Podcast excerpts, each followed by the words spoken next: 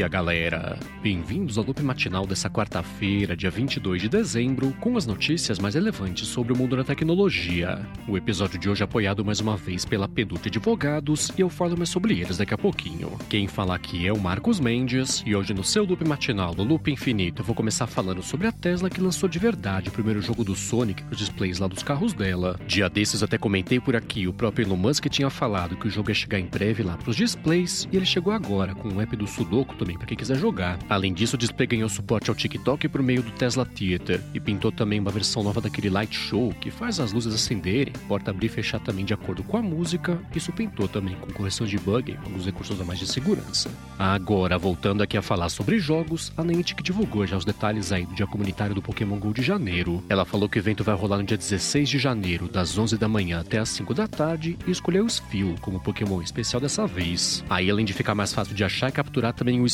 O evento vai dar uns bônus, né? Também vai ter um pacote especial mais barato lá com Pokémon Moeda, com Super Incubadora também, Ultra Bola e tudo mais. E caso você queira saber mais sobre o dia comunitário do Pokémon GO de janeiro, tem link aqui na descrição.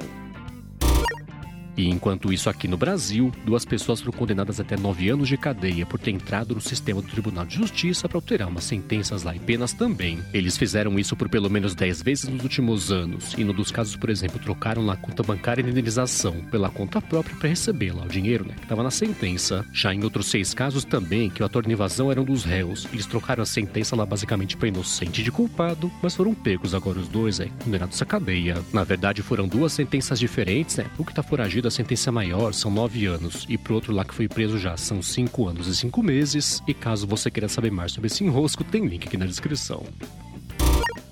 Bom, e agora eu vou falar sobre o Google, que escolheu agora a lista dos apps do ano que seguiram melhor aquele conceito do Material Design, que é a linguagem visual lá do Android. Eles escolheram o aplicativo do Post-it como melhor aplicativo lá, que usou os conceitos de animação do Material Design para fazer aplicativos de Android, e escolheram o Meetly como aplicativo mais bacana e que seguindo os conceitos também, né, visuais lá pro modo escuro. Já o aplicativo Todoist foi eleito como melhor que segue o conceito de Material Design para telas grandes lá de aparelhos móveis, e caso você queira saber mais sobre os três, né, talvez baixar também se você quiser, tem link aqui na descrição. Bom, e ainda aqui sobre as coisas do Google, eles falaram que ao longo desse ano cresceu 50% a quantidade de pessoas que estão interagindo com aplicativos de Android por meio lá do Chrome OS, né, que é o sistema lá dos Chromebooks. Eles falaram que durante o mês de maio, por exemplo, esse crescimento aí bateu em 90% na comparação ano sobre ano, que foi cinco vezes aí mais, né, crescimento aí, por exemplo, do mercado de PCs tradicionais. Eles falaram que ferramentas tipo Jetpack Compose, que facilita a transposição de aplicativos para janelas maiores, e um sistema um pouco mais parrudo também no Android 11, para a galera conseguir administrar janelas abertas abertas. Foram coisas que ajudaram bastante a aumentar a conversão para o Chrome OS e eles ainda comentaram que espero que no ano que vem também mais aplicativos passem a fazer isso lá também do Chrome OS. E enquanto isso, na Microsoft, ela fez uma parceria com aquela ferramenta Tabula de publicidade online para começar a lançar uma rede de audiência para veiculação de anúncios na internet e a Tabula não fica presa só nos sites parceiros, é que ela oferece lá veiculação. Então a Tabula, a partir de agora, vai de ficar limitada só aos sites que ela é parceira né, conseguir veicular anúncios. Vai começar a concorrer com o Google, por exemplo, né, com o AdSense lá para começar a veicular anúncios também em outros sites. E caso você queira saber mais sobre isso, tem link aqui na descrição. Bom, e ainda aqui da parte de negócio do mundo da tecnologia, o pessoal do site WB a Info comentou que pode ser que lá no WhatsApp Business em breve pinte uma função lá de respostas rápidas para facilitar a vida do pessoal que tem uma conta e tem sempre lá que responder a mesma coisa para todo mundo. Então a ideia aqui é que para aquelas perguntas né, que a pessoa recebe no WhatsApp de, sei lá, com que hora que a loja fecha, se vai abrir no feriado e tudo mais, eles consigam cadastrar umas respostas rápidas lá para conseguir dar para todo mundo, depois só toca no botão né, para dar a resposta certa lá para cada pergunta. Então isso vai evitar da pessoa ou ter que, sei lá, copiar e colar uma coisa no Word, por exemplo, com resposta pronta, ou ter que digitar toda vez aí que a loja vai sim abrir no próximo feriado e agora é esperar, né? Pode ser que leve umas semanas para isso realmente ser lançado oficialmente.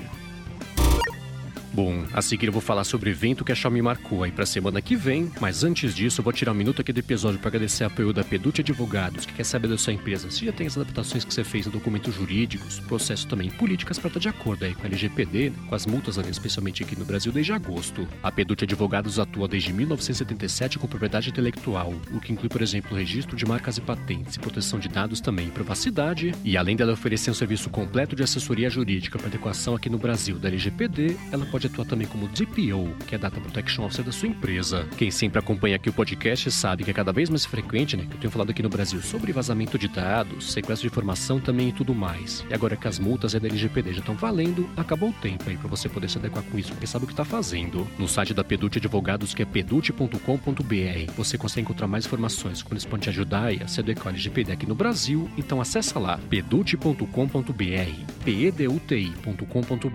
Aí você bate um papo com eles e comenta aqui que é um ouvinte do Loop Matinal e dá o primeiro passo para se adequar com o LGPD, porque sabe o que está fazendo. Uma última vez, acessa lá, pedute.com.br. Muito obrigado a Pedute Advogados pelo apoio contínuo aqui do Loop Matinal.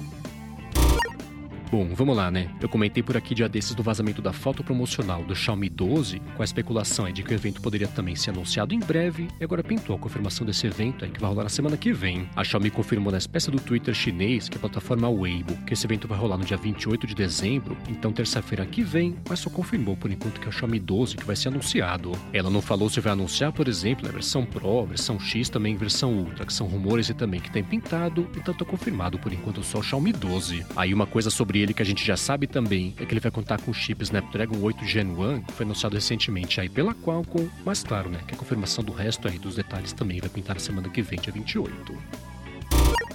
Bom, e agora eu vou falar sobre o Jack Dorsey, né, que é o ex-CEO do Twitter, que criou polêmica aí, tweetando sobre aquela Web3, que é esse pacote todo aí de criptomoedas, blockchain, NFT também e tudo mais. Ele tweetou falando basicamente que esse é o brinquedo aí na mão do pessoal de capital de risco, apesar desse papo todo aí de centralização, mas tá na mão deles, é a coisa toda. Isso deu início a uma discussão bem grande no Twitter, né, claro, com muita gente concordando, muita gente discordando aí também do Jack Dorsey, e até Elon Musk entrou aí na coisa toda. O Musk tweetou perguntando se alguém tinha visto já essa Web3, e o Dorsey respondeu, né, falando que ela ficava lá entre o A e o Z, o que é uma referência aí àquela A16Z, que é um grupo bem grande, se não maior, de capital de risco do Vale do Silício. No tweet original, Jack Dorsey tinha comentado também que é só para o pessoal ficar esperto, né, saber onde está se metendo aí quando for mexer com esse tipo de coisa, e foi por isso que ele falou, né, alertou pro fato aí de estar na mão de poucas pessoas, apesar do papo todo de centralização. E ainda aqui sobre redes sociais, o TikTok finalmente, né, vai começar a testar com algumas pessoas em um botão de republicações. Quem for receber acesso a essa novidade vai ver o botão de republicação, né, que vai chamar repost,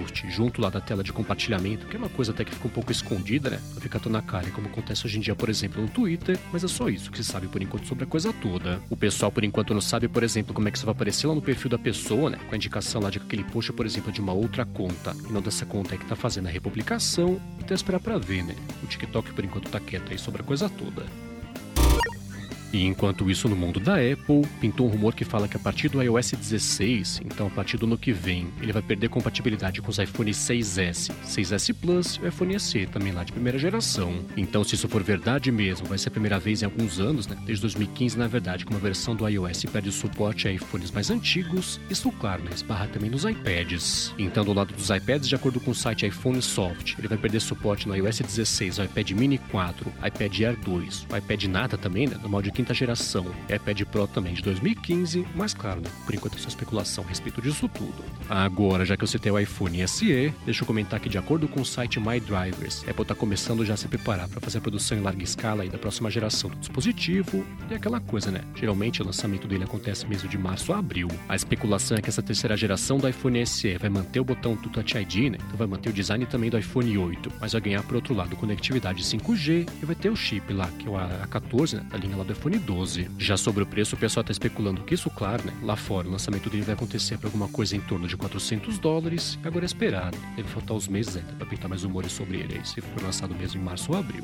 E por último, aqui sobre a Apple e fechando o episódio de hoje, o pessoal do Digitimes também engrossou o coro dos rumores aí que falam que no ano que vem ela vai lançar uma versão nova do Mac Pro com uma tela bem grande, um mini LED na verdade de 27 polegadas. O Digitimes comentou também que ele vai ter aquele ProMotion que aumenta aí a frequência da tela, né? A frequência variável na verdade de acordo com o que está sendo exibido lá no dispositivo, o que é um rumor também tinha pintado sobre ele aí faz um tempo aí na mão daquele Dylan TK. Ele já tinha comentado também que ele ia começar com 16 GB de RAM, 512 GB de espaço, e o chip a pessoa pode escolher, né? Pode ser o M1 Pro, o M1 Max também que pintaram recentemente aí no MacBook Pro, e agora também esperar, né? Se for rolar realmente vai ser lá para o segundo trimestre do ano que vem.